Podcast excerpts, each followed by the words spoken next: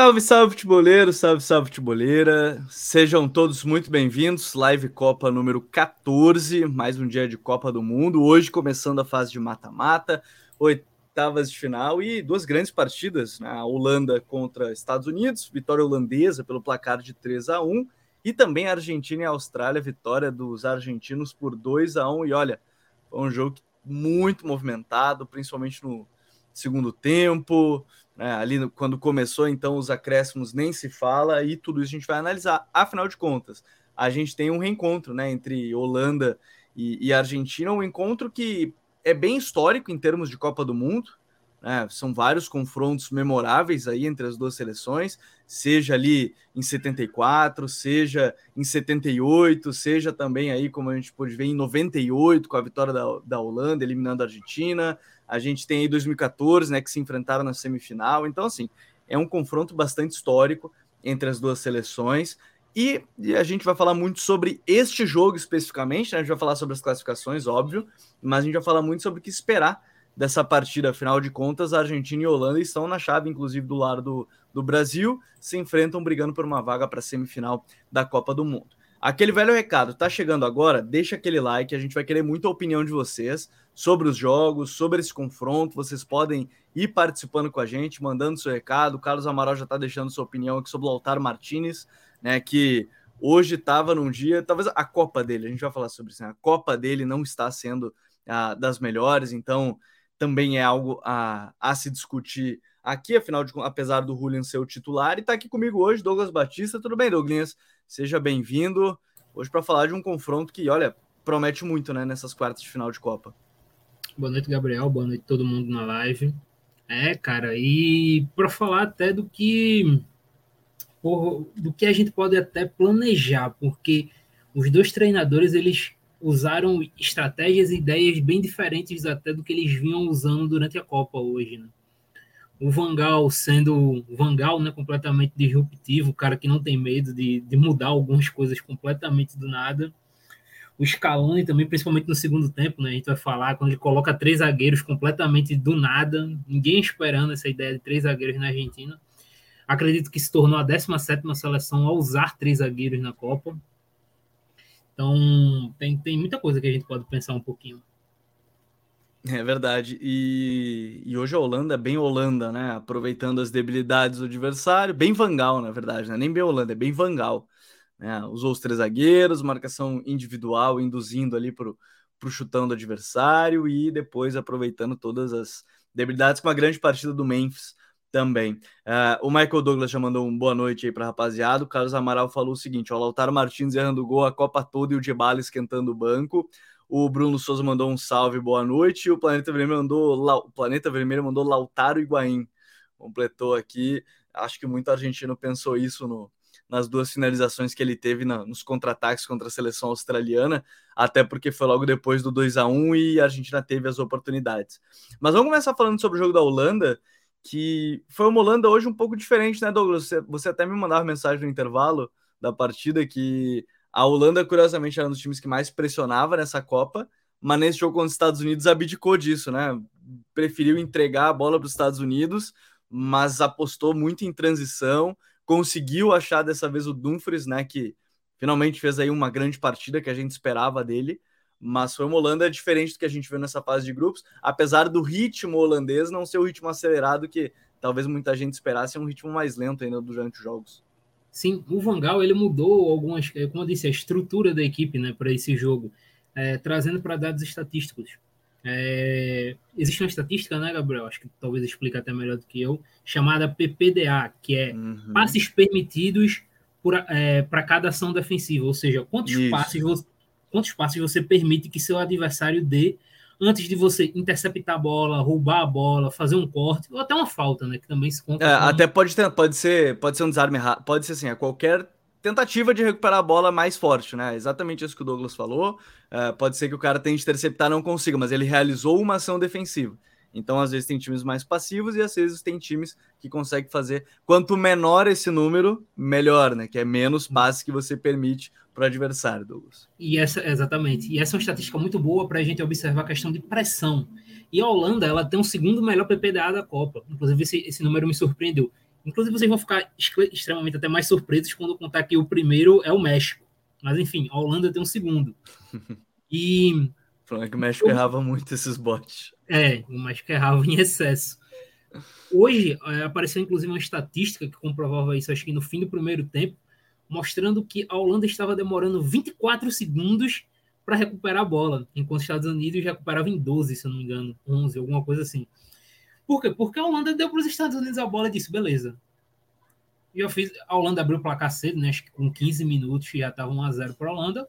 A Holanda deu campo para os Estados Unidos, porque os Estados Unidos é uma equipe que tenta trabalhar curto, tenta ter a bola, mas a gente inclusive comentou aqui, os Estados Unidos ele tem uma dificuldade muito grande em se estabelecer no último terço do campo e finalizar.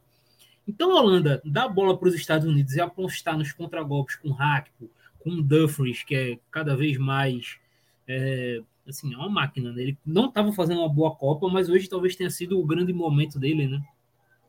O Blind também hoje. É, inclusive, esse jogo até marca algo que também novamente falamos, né? Que mata-mata ele é um animal diferente. Tem jogadores que, ao chegar nesse grande momento, vai crescer. Tem jogadores que vão crescer. E eu, na, nas lives, eu apostava justamente em Van Dijk e Blind, tá? Aqui na live. Eu achava que os dois iam crescer e justamente os dois fizeram dois ótimos jogos. Um Blind com um gol e uma assistência. E justamente recuperando a bola e saindo em transição foi que a Holanda começou a chegar e incomodar os Estados Unidos. Assim, chegava com certa tranquilidade o Dumfries oferecendo muito a profundidade que o Dumfries dá no, pelo lado direito é uma loucura. E foi isso aí, foi o jogo da Holanda. E me faz pensar no que o Vangal pensaria contra a Argentina. Se ele vai querer pressionar a Argentina, se ele vai preferir também, beleza. Toma a bola que eu posso ir no contra-ataque, aproveitar é, a Copa muito ruim do Molina, talvez, e apostar, talvez até no próprio Malásia ali, dando profundidade pelo lado esquerdo. Acho, acho, que até pode... que o Blind ele não tira, sinceramente. Acho que o Blind por hierarquia ele não vai tirar. É, Mas seria uma alguma. possibilidade, né? É, Porque agora ele saiu... conseguiu conectar, né? Agora ele conseguiu conectar também. Hoje vale destacar, né? Boa partida do Blind também, né? Tava, fez uma grande partida hoje, né? Um gol em assistência. Então, assim, tô curioso para ver o que ele vai armar contra a Argentina. Se ele vai tentar pressionar, porque a Argentina ela talvez tenha mostrado alguma deficiência para ela. Mas esse tipo de jogo, esse tipo de jogo, esses detalhes que mostram o quão o Vangal é inteligente, cara. Ele é extremamente inteligente. Para esses campeonatos assim de tiro curto, que ele analisa adversário adversário, ele é impressionante, porque as mudanças da Holanda ao longo da Copa vinham sendo em peças. E aí ele mudava a característica dos jogadores de acordo com os adversários. Foi assim contra Senegal e contra contra o Catar e contra o Equador. Equador. Hoje não, hoje ele hoje ele manteve, se eu não me engano, a mesma escalação que entrou contra o Catar. Acho que foi isso mesmo, foi a mesma escalação, mas ele mudou a forma da equipe jogar e a equipe da Holanda fez talvez a sua partida mais segura na Copa. Então, isso fala muito sobre como ele, como ele pensa o jogo. Ele é um cara muito, muito é. inteligente que pensa nos mínimos detalhes. O Michael Douglas mandou um comentário aqui que a Holanda quase fez dois gols da mesma maneira, cruzamento para trás. Eu não diria que quase, fez. Os dois gols são assim, né? Dois dos três gols são assim. Um é o primeiro, né, que sai da pressão. Então, assim, quem não viu ou quem viu e não reviu, né, assistam o gol inteiro do primeiro gol da Holanda contra a seleção dos Estados Unidos. É uma saída de trás, sob pressão, né? Vai girando com calma. Assim, eu até conferi esse dado na Opta. É o gol com o maior número de passes da Holanda desde 1966, quando é calculado o quando a Opta tinha dados da Copa do Mundo. Então, assim, é um, um gol que tem mais passes do que a gente estava falando, por exemplo, falar sempre da Holanda, do Rinos Michels, essas coisas. Não estou dizendo que essa Holanda é melhor. Estou comentando que é um, um, uma jogada que teve muitos passes em sequência e, e tem um cara que para mim é muito importante para esse crescimento da Holanda, que é o Memphis. O Memphis, bem fisicamente, no caso recuperado agora da lesão, é um atacante que entrega muita coisa porque o Vangal pede. Né? Ele fez 15 gols em 17 jogos sob o comando do Vangal na Holanda. Né? Fez dois hoje já, garantindo aí mais dois golzinhos para. Ou melhor, fez um gol hoje para aumentar a sua cota. Ele tem 43 contra 50 do Van Persie, então é o segundo maior artilheiro da história da, da, dos Países Baixos, né, da Holanda. E, e eu acho que esse pode ser também um fator importante visando até o jogo contra a Argentina, né? O Memphis bem é um jogador sistema para a seleção, né, Douglas? Sim, a capacidade dele criar, né? A capacidade dele, dele encontrar o Dumfries, o Blind e o próprio Hackpo né, em profundidade, um cara muito criativo. E eu gosto do Memphis assim, como ele fez o gol hoje, que ele entrando na área e pegando a bola de frente, não de costas.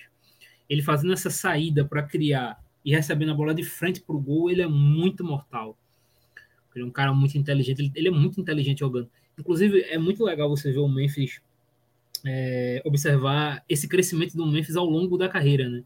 Porque o Memphis, quando ele surge, ele não surge sendo esse jogador criativo, esse jogador é, de passe em profundidade, ele surge sendo um jogador de drible, de, de dar profundidade, de pegar a bola, de ir para cima.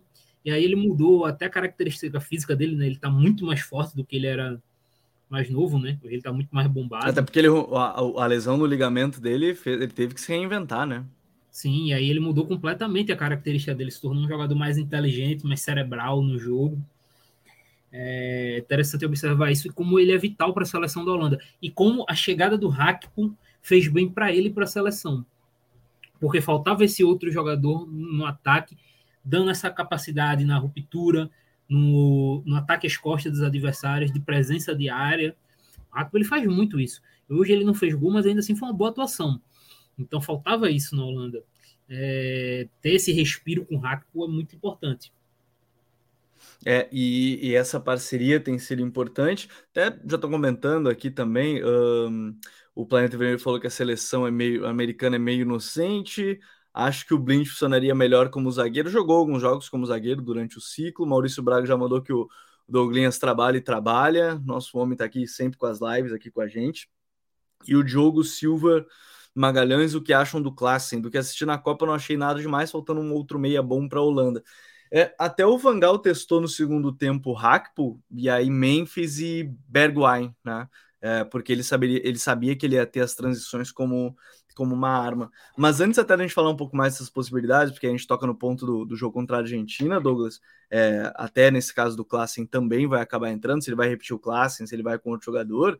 Do outro lado dos Estados Unidos, é, é, um time que acho que até a gente comentou em outros, outros, outras lives aqui da, durante a Copa, que é um time que é muito intenso, pressiona bem, tanto que tem uma chance clara logo no início do jogo, né? Com o Pulisic, que ele acaba perdendo, chutando com a perna esquerda, que não é a, a dominante dele, e, e, sofre o gol, acho que alguns minutos depois, se eu não me engano, são poucos minutos depois da, entre a, a finalização do, do Pulisic e o gol marcado pelo Memphis é que é um time, como você citou logo no início, né, tem muita dificuldade para criar oportunidade sem ser velocidade pelo lado, bola longa, né, porque o seu trio de meio ainda é um trio muito característico de intensidade e entrega, né, mas não criativo, né, tanto o Tyler Adams quanto o McKinney. O Tyler Adams, se eu não me engano, eu estava olhando os números dele no, no jogo, completou 10 quilômetros corridos na, na partida em, em 70 minutos. Então, assim, prova que ele estava correndo muito, mas o time não estava criando. Então, ainda é algo, de repente, a se pensar para o próximo ciclo até desses Estados Unidos, né? Sim, é, eu acho que para o próximo ciclo, os Estados Unidos ele poderia pensar até numa situação, pelo menos para a questão imediata, né? O impacto imediato, de ver um Pulisic mais central mesmo, como meio ele chegou a jogar assim, se não me engano, no Dortmund no próprio Chelsea, porque tanto McKinney quanto Musa, quanto o Adams, como você disse, são muito bons jogadores, mas talvez eles não sejam os mais criativos. Eles são muito bons em no outras No mundo ideal tem um enganche, né? No mundo ideal tem é. um enganche para esses três correrem para ele. Exato. Então, talvez para início de trabalho, talvez você ter o Pulisic ali como esse criador máximo pode ser importante. E aí vai também de, de outros jogadores ganharem espaço, né? O Aronson, que começou muito bem a temporada no Leeds, o próprio Reina, né? No Dortmund. Acho que isso vai com o tempo aí que eles vão ajustando. Claro, é um time muito novo. É, Para quem não sabe, os Estados Unidos ele tinha a menor média da Copa. A média de idade da equipe dos Estados Unidos é de 25 anos batido. É, então Sim. é um time muito novo. É, tem muito jogador ainda que vai se desenvolver e crescer. Tem alguns hoje teve até jogador estreando né, na Copa. O Jesus Ferreira estava estreando na Copa hoje, por exemplo. Não tinha feito nenhum minuto na, na Copa, foi titular hoje. E tem outros que são bons e terminaram não sendo convocados, né? Como o Ricardo Pepe, que fez parte do ciclo teve uma queda na Alemanha e começou a jogar bem nessa temporada na, na, na, no campeonato holandês. É um rapaz de 18, 19 anos. Então, assim, é um, só um trabalho que vai continuar acontecendo. Eu só acho que para esse impacto imediato falta essa peça de criatividade. E aí, seria o Reina que poderia fazer ali? Talvez, eu acho, mas eu acho que o ideal seria o Pulisic. até pela regularidade que ele traz, né? É o jogador mais experiente da equipe, é o capitão, né? É engraçado até você ver o Pulisic como capitão, porque ele não parece ter esse perfilzão de capitão. Sim. Ele é muito novo e tal. É, o próprio Tyler não... Adams, né? O capitão mais novo da Copa. É, então é até engraçado observar esse tipo de questão nos Estados Unidos. É, mas acho que passa principalmente por isso. É, até porque é sempre bom lembrar, no ciclo dos Estados Unidos não foi o melhor time da CONCACAF, o melhor time da CONCACAF foi o Canadá. Então Sim. falta um pouco dessa questão de criatividade para os Estados Unidos, faltou isso até durante o ciclo todo. E, e, nesse caso, acho que vale ressaltar, a gente vai comentar um pouquinho mais depois, a questão da Holanda, que apesar de não ter os 26 convocados, né, não, não são 26, se eu não me engano, a Holanda não convocou os 26, convocou 24, 25, não convocou 26. É, tem peças que podem alterar o sistema é, em termos de características, ainda Estados Unidos não tem isso. Né? É, é, um time, e aí também cabe ressaltar, né? A partida hoje, por exemplo, o Serginho Deste foi muito abaixo, dos dois laterais foi meio abaixo, né? O Aronson e o, e o Serginho foram muito mal, mas é que tem o muito mal e tem que do outro lado os dois foram muito bem, tanto o Blind quanto, quanto o Dumfries. Mas o segundo gol, até eu acho maldoso, mas é que acaba sendo um lance que tu observa quando tá fazendo essa, essa análise, que é o, o, o Serginho ele tá de mão, mão na cintura na hora do segundo gol, né? Ele não olha as costas dele em nenhum momento. Ele não observa nenhum movimento, né? Então, assim, isso é um problema claro que eu odeio, eu odeio nesse sentido de ficar apontando que foi um grande culpado, mas é que um lateral, numas oitavas de Copa do Mundo, não pode fazer isso, né? Não, e assim, ele foi talvez o grande ponto negativo defensivo dos Estados Unidos na Copa. A gente comentou aqui no primeiro jogo, né? Gales, ele se cria muito para a situação de empate contra os Estados Unidos, porque ele começa a inverter bola o tempo todo para o Neco pegar o, o em situação de um contra um, onde ele levava vantagem sempre.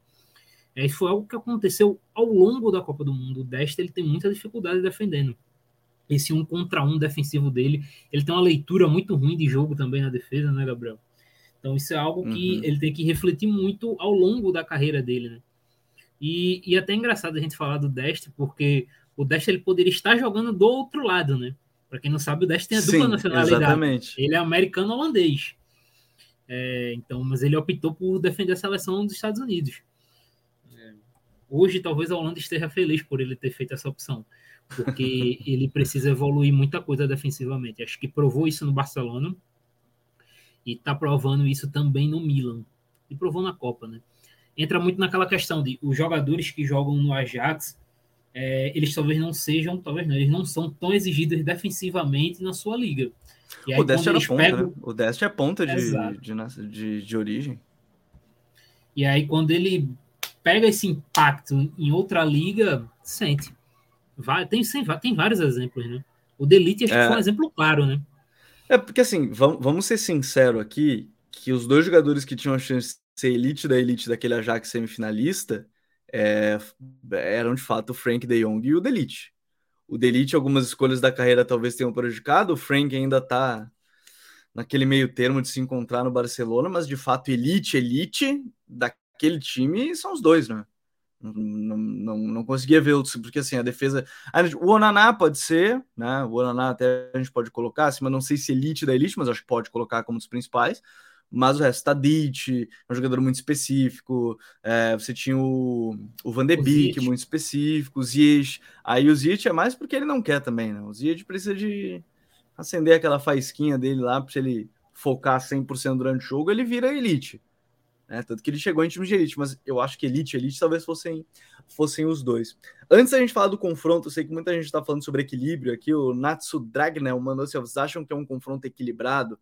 Eu antecipo que eu acho que sim, é, mas a gente vai falar daqui a pouquinho. O Myron, nosso queridíssimo Myron Rodrigues, já mandou um Lionel Messi aqui pra gente. O Planeta Vermelho mandou: se o Messi bater um mindinho na poltrona desfocar a Argentina, a Holanda passa o trator e o Adriano Piscine e o Scali não ser titular é sacanagem.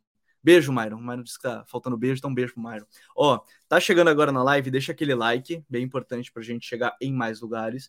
E a Argentina e a Austrália, assim, o primeiro tempo ele era o cenário totalmente que se esperava, né? Era Austrália em, dois, em duas linhas de quatro esperando, mas defendeu muito bem, muito bem, tanto que a gente já não se encontrou, e sem o Di Maria apostou no, no Papu Gomes, que eu acho que fez mais uma partida bem abaixo, né? Eu, eu tenho a impressão que não vai ser ele o escolhido na próxima vez que, que se o Di Maria não tiver 100%, por exemplo, no jogo contra a Holanda, acho que o Scaloni pode começar a pensar no Angel Correa, que era o outro jogador especulado, uh, mas aí quando você tem o Messi, é até complicado, assim, porque eu, a melhor frase que eu li, não lembro quem é que postou, foi que a questão é que o Messi pode rasgar qualquer análise, né? O Messi vai lá, o time não tá criando, de repente ele vai e encontra uma tacada no meio das pernas do, do Soltar, né? E vai lá, tum, gol, 1 a 0 E aí muda todo o panorama do jogo, né, Douglas? Sim, é algo muito interessante do para ver a Austrália hoje foi o que me surpreendeu, inclusive, foi o gatilho que eles tinham para subir a pressão, né? É, a Argentina encontrou muita dificuldade ali naquela primeira hora quando a Austrália subiu a pressão. Eles não conseguiam encontrar tantas alternativas para sair. Um time extremamente físico, né? É, a Argentina encontrando muita dificuldade no início do jogo para criar por dentro. No começo do jogo, inclusive, o Messi errou três passes do mesmo jeito, que ele tentou passar a bola no meio das pernas de um dos volantes pro, eu acho que era o Depô que estava passando entre a linha, e nas três vezes o cara conseguiu interceptar. Mas muito bem uh, esse trabalho defensivo da, da Austrália. De novo, o soltar se destacando pelo alto, né? O cara tem 1,98, destacando inclusive ofensivamente. O problema, o problema é que para fechar a perna ali no lance que passou no meio daquela perna dele é muito comprida, né? Ele não conseguiu fechar é. tempo. E faltou um pouco disso. É, a Argentina. A gente, dá para dizer que ela, não sei se dizer que ela estava nervosa, mas assim, ela um pouco ansiosa, querendo fazer logo o gol, porque claramente a Austrália, com esses gatilhos, dessa pressão na bola no início, ela deixou a Argentina desconfortável. Então passou essa aquela sensação de Argentina, eu quero fazer um gol para me tranquilizar. E teve um pouco de dificuldade, até o Messi inventar um gol, né? É, o gol que começa com a pressão dele em cima do lateral esquerdo da, da Austrália, um lance de uma decisão no mínimo questionável do lateral naquela bola. Depois ele toma outra decisão questionável na falta, e aí rola o lance e o, e o Messi faz o gol. E a partir do gol do Messi, o jogo muda completamente de figura. A Argentina coloca a emoção nos eixos, né? começa a ficar mais tranquila. Seus jogadores mudam de nível. O Depou fez uma partida absurda hoje. Absurda. Sim. E aí a Argentina começa a dominar o jogo. E aí passa para o segundo tempo, e o segundo tempo já começa a ter coisas muito mais interessantes, né? Que a gente vai entrar aí, que é o Scaloni mudando o sistema, melhorando a pressão da Argentina. A Argentina pressionou muito bem no segundo tempo, quando ele Sim. passa a jogar com três zagueiros produz um gol e produz, assim, vários gols.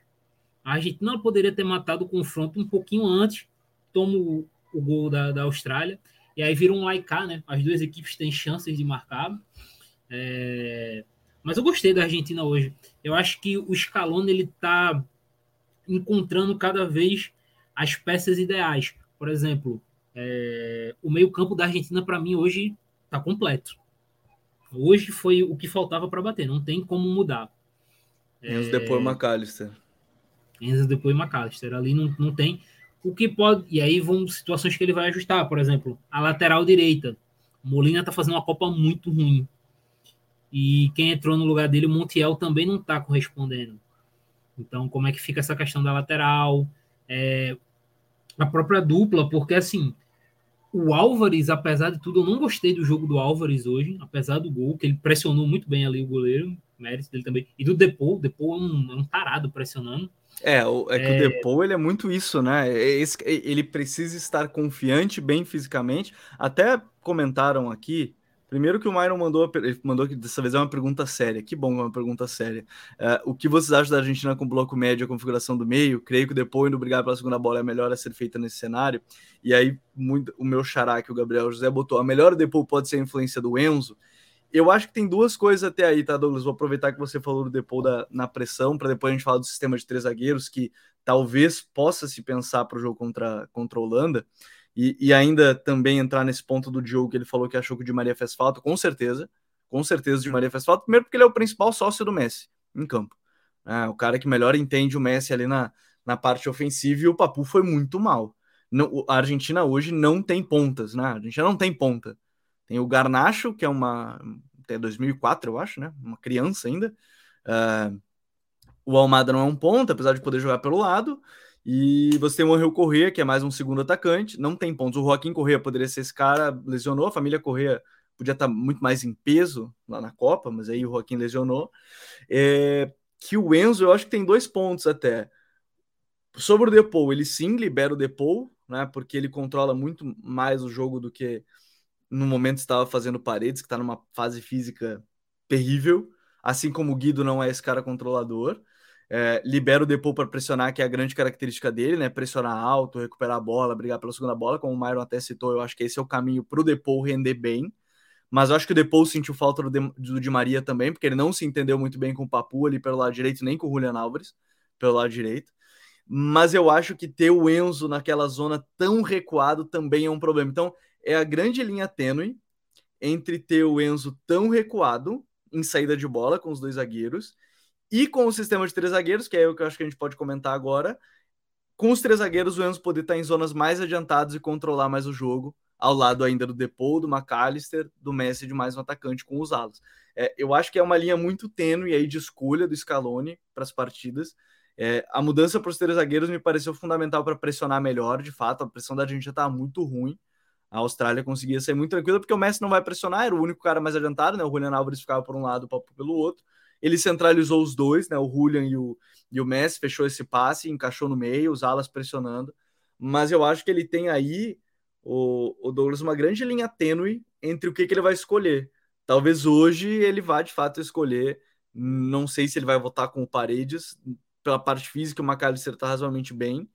É, então, ele vai ter essa linha tênue de usar o Enzo como 5, que ele não é de fato, ele é mais um 8, para ter um depô melhor e talvez ajudar na saída se ele não apostar em três zagueiros, né? Sim. Uma outra possibilidade que eu acho que ele também não vai optar ele usa também o McAllister mais recuado, porque ele tem atuado assim no Brighton, né? É bom destacar o Brighton. Mas com o sistema ele... de três zagueiros, né? Eu não sei se, eu, eu, confesso que eu não vi agora com. Sim, sim, com três zagueiros. É, porque eu não. Com, eu com o Deserbe, eu, eu, acho que. De... É, é, com o Deserbe eu não lembro, mas com. Com o Graham Potter era três zagueiros. E aí ele ficava mais atrás e o Caicedo um, em zonas encurtando. Um pouquinho mais adiantado. É, uhum. Mas ele fazer. Mas é uma possibilidade, é um cara que já atuou ali, né? Mais do que o próprio Enzo. E aí ele poderia soltar um pouco o Enzo aí nessa, é, nessa, nessa situação com bola. É, e assim, cara, é, uma situação aí é que realmente a pressão da Argentina no primeiro tempo foi muito ruim. Muito porque o Messi, o Messi não vai pressionar nunca. Assim, e eu nem cobro isso dele. E o Scaloni Messi, já mudou agora esse sistema para descansar o Messi, né? Sem a bola, Sim. fica lá na frente, de fato, como um falso 9. Só que justamente o fato dele não pressionar se tornou um problema muito grande naquele primeiro tempo, que foi o Paredes, o Paredes, ó, o Depou ia cobrir e muitas vezes quem aparecia nas costas deles era um Aaron Moy e ele recebia e é o jogador mais técnico da, da Austrália e aí fazia uma distribuição de jogo. E aí foi por essas situações assim específico que a Austrália conseguia se estabelecer mais no campo da Argentina no primeiro tempo. No segundo tempo não conseguiu. E aí faltou um pouco disso. É... Mas eu gostei, eu gostei, eu gostei dessa, dessa ideia dos três, dos três zagueiros. Agora, como eu disse, a questão do companheiro ali, do homem de ataque, é o que me chama a atenção. Porque eu não gostei tanto do jogo do Álvares, apesar do gol, como eu disse. E o Lautaro, ele tá numa fase, assim, ele Nossa. não consegue acertar nada. Não consegue acertar nada. Então, falta para a Argentina essa peça de confiança ali, né? É, a gente fala muito que futebol é muita decisão nas duas áreas. Você tem que ter essa, essa certeza, né? Na sua área defendendo e na área do adversário concluindo. E eu não sinto talvez essa segurança na Argentina. A Argentina ela criou hoje para fazer mais de dois gols, eu acredito. Acho que a Argentina poderia ter feito muito mais. É, o, Mas... o Lautaro teve duas chances claras, o Messi teve mais umas duas, três finalizações né, em transição. Podia ter feito mais um, dois golzinhos. Então, assim, falta um pouco disso para a Argentina. É, e essa falta de, gol, de certeza de gols pode afetar, por exemplo, um confronto que tu vai ter um Van Dijk do outro lado, um, um Ake. Então, isso são situações que podem pesar para a Argentina. É, essa má fase do Lautaro chegou no pior momento para eles. É, é, é, curioso porque dos principais jogadores que ganharam a Copa América, metade chegou mal na Copa. Né? Muito né? mal. Principalmente primeiro, o Paredes, que o Celso, né? primeiro, primeiro que o Lo Celso lesionou. O Celso lesionou. Aí o Cudi Romero chegou mais ou menos, agora já melhorou, tá jogando bem junto com o Otamendi. O Molina fisicamente está ainda abaixo.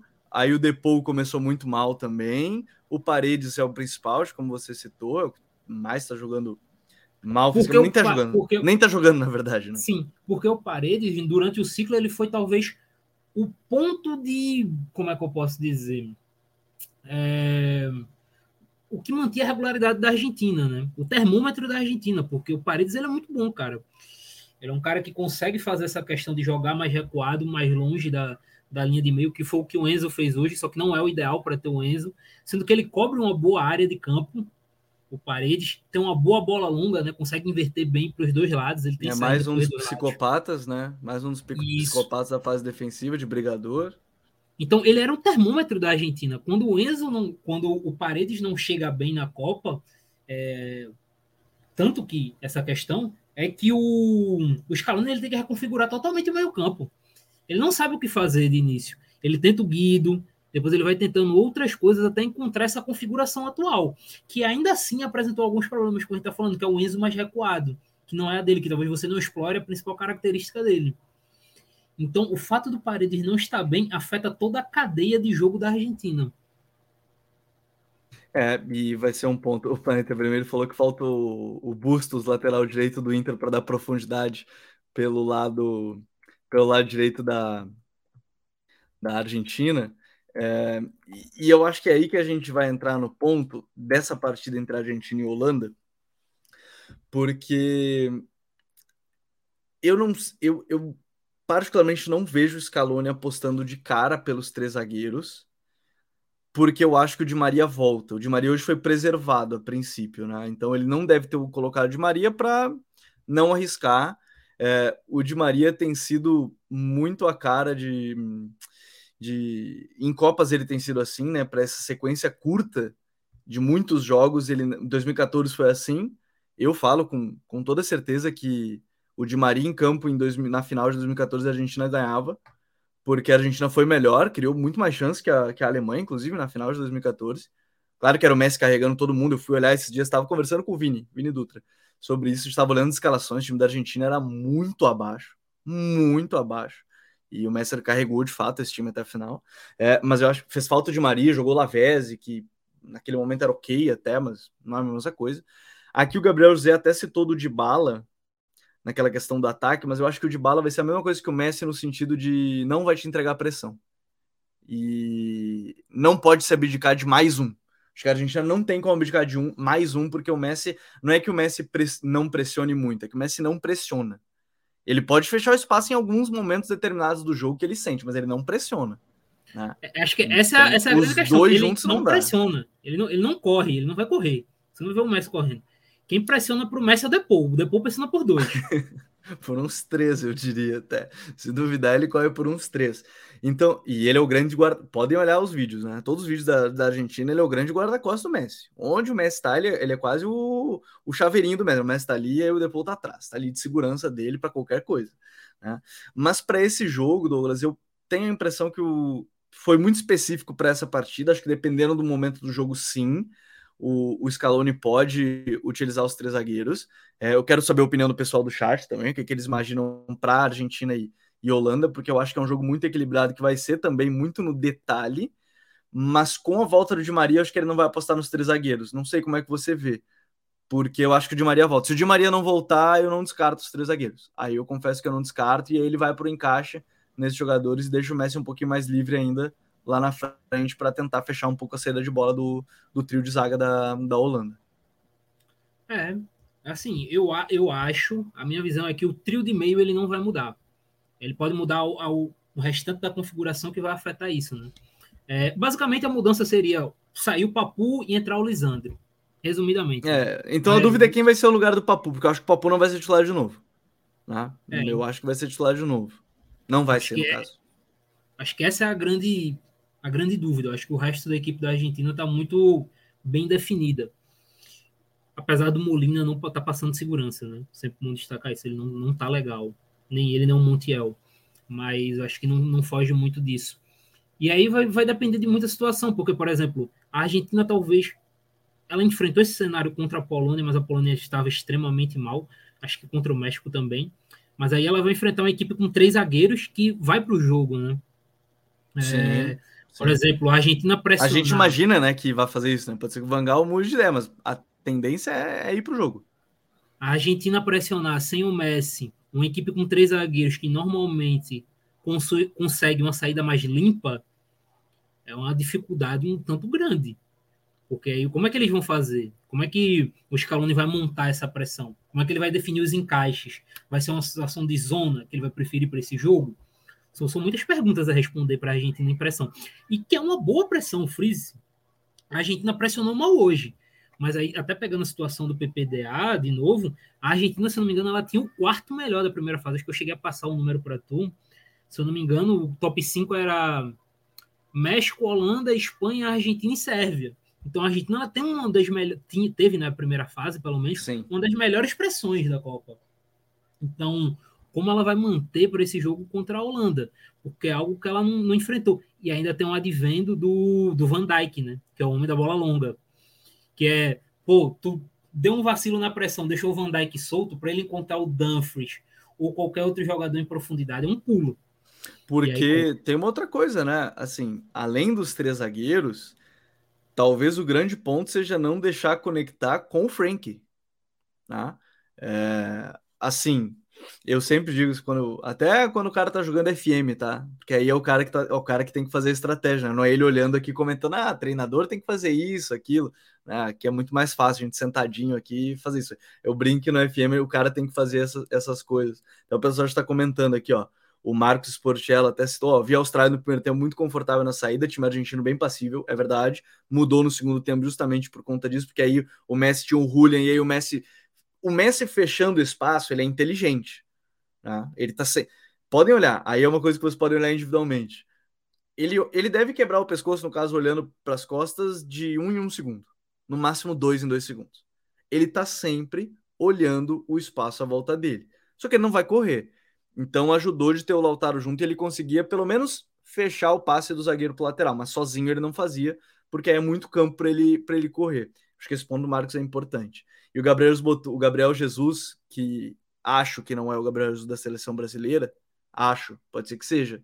Se por você, Gabriel, um abraço e boa recuperação. Uh, o Dumfries nas costas do Acunha, e ele botou reticências, muitas reticências. É, é um ponto mas a pressão, ela com o Messi sozinho não vai fazer. Acho que isso ele não vai fazer. Só que talvez ele tenha que jogar, aí ele vai tentar fazer o que ele fez no segundo tempo contra a Polônia, que foi um 4-4-2. Aí ele botou o Messi e o Lautaro, acho que era o Lautaro já, mas enfim, pode ser o Julian, seria o Julian. Só que naquele jogo ele foram quatro meio-campistas porque o Di Maria sentiu. Aí era, Pare... era Depou pelo lado direito, Paredes, Enzo e McAllister. Talvez seja essa. Aí, no caso, na nossa ideia é de Maria, Depou, Enzo e, e, e McAllister. McAllister jogando um pouquinho mais aberto. Talvez seja a estratégia ao invés desse 4-3-3. Ele fez esse 4-4-2 contra o México e o segundo tempo contra a Polônia. Talvez seja estratégia para conseguir pressionar uma linha de três zagueiros, né? Sim. É, eu acho que também a gente tem que pensar em como, e aí pode ser servir de exemplo também, né? como o Senegal pressionou a Holanda. O Senegal foi uma equipe que não é uma equipe intensa, não diria nem intensa, é uma equipe que morde muito na marcação, mas ela ofereceu muitas dificuldades para a Holanda em saída de jogo. A Holanda não conseguia sair bem pelo chão contra Senegal. E muito porque Senegal ele fazia a situação de fechar os jogadores que vão receber o passe. A galera de trás ali, o Van Dijk, o Ake, o acho que foi o Delite nesse jogo, eles até recebiam pressão, mas não era uma, uma pressão tão intensa. Era uma situação de fechar a linha de passe para eles não tocarem entre si. E aí eles vão circulando a Holanda e tirando as opções de passe da Holanda e a Holanda começa a errar. Então essa talvez seja uma saída, porque aí tu pode ter o Messi impedindo mais a linha de passe dos passes laterais entre os zagueiros, e aí você deixa os malucos, os mais psicopatas, colando e fechando a linha de passe dos meio-campistas, principalmente do Frank de Jong.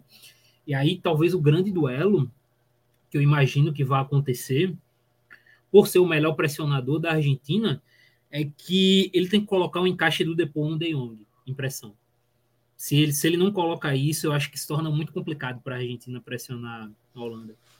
É, e, e, além disso, além desse encaixe que eu acho muito importante, porque o Frank é o tipo de jogador que não parece físico, mas é físico, né? Então ele vai para o embate, ele vai para vai também para porrada entre aspas, né? Vai, vai para o embate físico.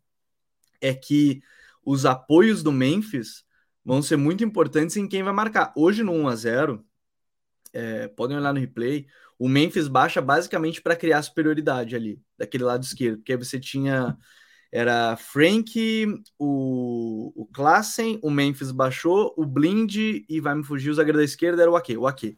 Você tinha 5 contra 4 dos Estados Unidos. Não sei, não sei sinceramente, porque Otamendi e Couto Romero talvez vão perseguir também individualmente. E aí tem que se cuidar o Hackpo nesse espaço. E aí eu acho que é um grande ponto também, uma grande charada de como é que vai defender esse movimento. Né? O Enzo vai fechar o passe, vai subir, desgarrar o zagueiro em cima do Memphis quando ele for gerar apoio, porque isso é uma jogada muito forte da, da seleção holandesa. E aí eu acho que entra um ponto que vai colocar agora mais em prática ainda a grande Copa que estão fazendo depois da, da primeira rodada, a grande Copa que estão fazendo o Couto Romero e o Otamendi, Douglas. Sim, é, inclusive essa situação que tu apontou agora, esse caso, é, talvez seja até um ponto que facilite para que ele entre com três zagueiros, né? porque aí ele, por exemplo, já coloca o encaixe dos dois laterais da Argentina, o Acunha e o, e o Molina ou o Montiel nos alas da Holanda, e daí eles vão organizando aí, e aí numa situação de acompanhar, talvez ele tenha dois jogadores na sobra na hora dessa para defender o Rakpo. E aí ele poderia ter o Lisandro e o Kuti, que são dois jogadores mais rápidos que o Otamendi, né?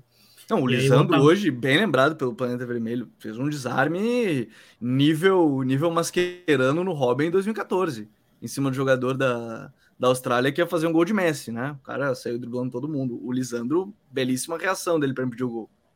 E muito também vai vir, e aí se isso acontecer mesmo, digamos que seja essa configuração dessa descida, essa subida, né, do Otamendi em cima do Memphis, né? Porque o Otamendi ele tá tá muito bem na Copa, é um dos grandes zagueiros da competição. E aí, como ele vai controlar o, o Memphis? Se ele conseguir, pelo menos, diminuir o, o ritmo dele, o volume dele, já foi um grande feito. Porque, é como os amigos falaram, é, tu entrando com três zagueiros deixando dois na sobra, a grande preocupação ali vai ser o hack, porque o Klassen ele não vai te dar essa profundidade entrando. Sim. Então, a situação ali, tu ter Cuti e Martinez contra o, o Hackpo, dá para segurar. Dá para segurar. Então, o, o grande BL seria, um, seria segurar o volume do Memphis. Eu acho que por esse, por esse ponto de partida, talvez você possa pensar nos três zagueiros. É, é, é, é eu acho que. Eu acho não, eu tenho certeza que essa é uma coisa que vai ficar martelando na cabeça do, do Scaloni até o jogo das quartas de final, que acontece no dia 9 então aí lá vai um tempinho, né? Então ele tem aí são cinco dias para pensar dentro disso e, e, são cinco dias importantes primeiro para a recuperação do Di Maria, né? Primeiro ponto, recuperação de Maria, recuperação física de alguns outros jogadores, mas são cinco dias certamente de tensão para pensar que estratégia utilizar, porque a Argentina, ela, a gente sempre fala que a Copa é a expressão cultural do, do país, né? Do jeito que joga e tudo mais. A Argentina gosta de um tango, cara, gosta de drama. Porque o segundo tempo desse jogo, ele é típico de um belíssimo tango dramático. De que a qualquer momento parecia que ia tomar o 2 a 2 e que ia ser eliminado, e porque não fazia os gols lá na frente do Lautaro que a gente já citou, e virou um drama. O jogo virou um drama, um jogo que estava controlado. Um jogo que estava, olha, controladíssimo. 2 a 0 ali, a Argentina tocando. Tanto que depois do, do 2 a 1 a Argentina começou a tentar tocar a bola. Ia pra, quando chegava na linha de fundo, tocava para trás, para segurar o jogo, para não pensar em atacar mais. Então, são estratégias. E o Vangal, você vê ele colocando o Klassen? Porque alguém comentaram logo no início da live da questão do Klassen. A não ser que ele arrisque. A não ser que ele arrisque um hackpo, né? Eu ia falar justamente isso. Eu acho que esse é o jogo que o Vangal vai de berragem. Berhaus, né? Acho que é assim que se pronuncia no meio. Porque ele já fez essa função de, invadir, de ser o meia que invade a área. Eu não acho que ele vai tirar o Rakpo de, de segundo atacante, porque tem dado muito resultado. Uhum. Então fica essa questão 10. Eu acho que ele vai de Berghaus. É... é, uma possibilidade. Até vale lembrar, uh, hoje pressionou os dois atacantes em cima dos dois zagueiros, né? Porque os dois zagueiros dos Estados Unidos para sair jogando terríveis, né? Estavam muito bem defendendo a área, mas o tanto o Ram quanto o Zimmerman sérias dificuldades para sair construindo e aí os alas que já fechavam em cima dos laterais. Não sei se vai chegar nesse nível de pressão, porque aí talvez você abra um espaço muito grande atrás para o Messi. Então, da mesma forma que a gente está falando que a Holanda tem alguns fatores muito importantes, talvez pressionar muito alto, você dá um espaço considerável para o Messi, é o que eles não vão querer. E a gente pode considerar um outro ponto, Douglas. Pegar 2014 como base. O Vangal buscou defender naquele jogo. Naquele jogo ele botou uma marcação individual no Messi de um dos zagueiros, eu não vou lembrar qual dos zagueiros era, porque ele tinha o, o Bruno Martins Indy, o... o... Legadão da Massa, né? É, o nosso legadão da massa. O, acho que era o De Vries, talvez. De Vries, isso. É, o Bruno Martins Indy, eu não lembro quem era o terceiro zagueiro. Se alguém lembrar aqui quem era esse outro zagueiro, depois até posso confirmar aqui, mas um deles era a marcação individual no Messi. Para tentar, porque aquela seleção da Argentina era bem meia bomba. Né? Foi o último jogo do, do Di Maria, acho que o Di Maria lesionou nesse jogo, inclusive. Então, Era o Vlar, tem... o outro o Vlar, tá aí, o Vlar. Eu acho que ele botou o, o De Vries em cima do Messi, que era o melhor dos três. Então ele tem esse fator também. O Vangal conhece muito bem, já enfrentou. Ó, o pessoal lembrando aqui já o Renato Gomes, o pessoal lembrando do Vlar. Já é, ele já enfrentou o Messi e quando ele enfrentou o Messi, ele buscou defender lá embaixo. Talvez ele possa buscar agredir em transição mesmo, que é uma Argentina que a gente ainda não viu em transição sofreu, né? Em transição sofreu. Pode ser, pode ser uma estratégia para o Vangal também, né? Sim. E aí você imagina, justamente algo como foi hoje, você imagina uma transição com o Hackpo, o Dumfries, que é uma, lembrando, uma carreta. Cara, esse confronto, esse matchup, Acunha e Dumfries vai ser uma loucura, porque teve alguém que falou o Dumfries nas costas do Acunha, mas o Acunha nas costas E alguém respondeu no chat, Acunha nas costas do Dumfries também. Não, não vai ser porque talvez os dois sejam os elos fracos ali né, na defesa. Então, vai ser, vai ser interessante observar esse ponto. Mas, assim, a transição, você imaginar uma transição com os dois, com o Frank conduzindo, é impactante. A questão aí é quem, quem vai ser esse elo de ligação, esse outro meia. Eu não vejo, o, eu repeti, eu não vejo o Vangal colocando o Klassen. Eu não, não acho que ele consegue executar bem essa função contra a Argentina em si. Uhum. Então, eu, então eu pode ainda... ser um, é, acho que pode ser um ponto. O pessoal lembra, né? 2014 foi nos pênaltis, inclusive. Jogo que o Vangal decidiu não colocar o Silensen, né? Ou melhor, não colocar o Crew, deixar o Silensen. E o Silensen naquele último pênalti vai como meio mole, né? Do Max. É. e aí é o que eu falei, é o que eu tava falando de escolha de treinador, né? Aqui, quando a gente tava sentado vendo aquele jogo, a gente falou, pô, mas o Vangal fez isso contra a, a Costa Rica e não fez agora. Pô, não sei o quê mas é do jogo, né? Talvez ele precisasse ganhar a confiança do, do Silas sem deixar o Silas, porque o Silas ficou meio brabo, mesmo sabendo que ele sairia se fosse para disputa de pênaltis contra contra contra Costa Rica. Então a gente tem um jogo para lá de interessante, né, no dia no dia 9. O, olha ó, o André Cavaleiro apareceu, tava precisando dele para com, com, as pronúncias, ele me apareceu aqui, ó, The Fry. Tá aí, pronto. Agora, cara, agora eu já tô bem, tá? Entendeu? Já tô, agora eu já tô mais tranquilo. Daí o Gabriel Jesus lembra, né, que a SEMI de 2014 foi um baita jogo tático, é verdade. O Lucas Reis fala que o Vangal puniu ele agora não convocando. O Silas era titular no ciclo, junto com o, com o Pasver. E nenhum dos dois foi titular. Então a gente tem aí um ponto também muito curioso. É, um novo que nunca jogou com a camisa da seleção. É. Inclusive, Vangal, curioso... a figura é peculiar, né? É, eu já disse, ele é peculiar. Inclusive, eu estava olhando a escalação desse jogo da Argentina e tem, tem um nome, né, que estava nesse jogo e está nessa, nessa equipe, que é o Blind. E curiosamente, nesse jogo, o Blind jogou de meio campo. É... Curioso, eu não acho que ele vai fazer isso, mas isso também aponta para uma situação. Talvez ele entre com o Cop Miners de volta. Hum, Bom ponto. Bom ponto, bom ponto. Ele, tem, ele, tem, ele, é um cara que consegue variar muito com as peças que tem. A gente já falou Não, eu disso. acho até que eu, eu acho que o Blind era era ala, sim, era ala, porque era o De Jong junto do Hinaldo. Era o De Jong, era o Nil De Jong, o homem que deu a, a butinada no, no Xabi Alonso. Era ele, era ele. Eu acho que, eu não sei se, onde, se você olhou no mesmo lugar que eu, mas eu acho que tá errado. Porque o Blind era o ala e o De Jong era o volante. Era Blind, era De Jong, o Nigel De Jong, né? Nigel De Jong e o, e o Hinaldo. E aí o Blind já à esquerda. Depois eu até posso confirmar isso aí, mas eu tô quase certeza que era isso. Se olhar que a, a, escalação, acho que tá, tá. Eles confundiram o lado do jogador aí, porque o De Jong não era ala, né? O, o carequinha aquele, que gostava de dar uma porrada. Não sei como é que não foi expulso no final de 2010. Foi expulso no final de 2010? Não foi, né? Não foi. Não foi não expulso. Foi. Não foi. É. é. um grande crime da Copa do Mundo, inclusive, não ter sido expulso daquela porrada no, no Xabi Alonso. Seguinte, amanhã temos França e Polônia, Inglaterra e Senegal. Já antecipo aqui, antes da gente fechar essa, essa live, meu querido Douglas, que teremos crime. Primeiro, ah, porque o Everaldo Marques vai narrar Inglaterra e Senegal. Então, esse é o primeiro ponto. É ah, e, tem um crime que, e tem um crime que é ver a Polônia jogar, né? É, então tem dois crimes. tem dois crimes, então. Primeiro é ver a Polônia jogar. Boa. Daí. O segundo é que eu acho que Senegal vai surpreender mais uma vez. Vou estar tá torcendo pro Senegal, tá? Já deixo bem aberto que vou estar tá torcendo pro não, Senegal. Assim, vou até. Vamos aqui Quem não torcer pro Senegal tá errado, tá? Já aviso aqui. Quem torcer pro Senegal, não torcer pro Senegal tá errado.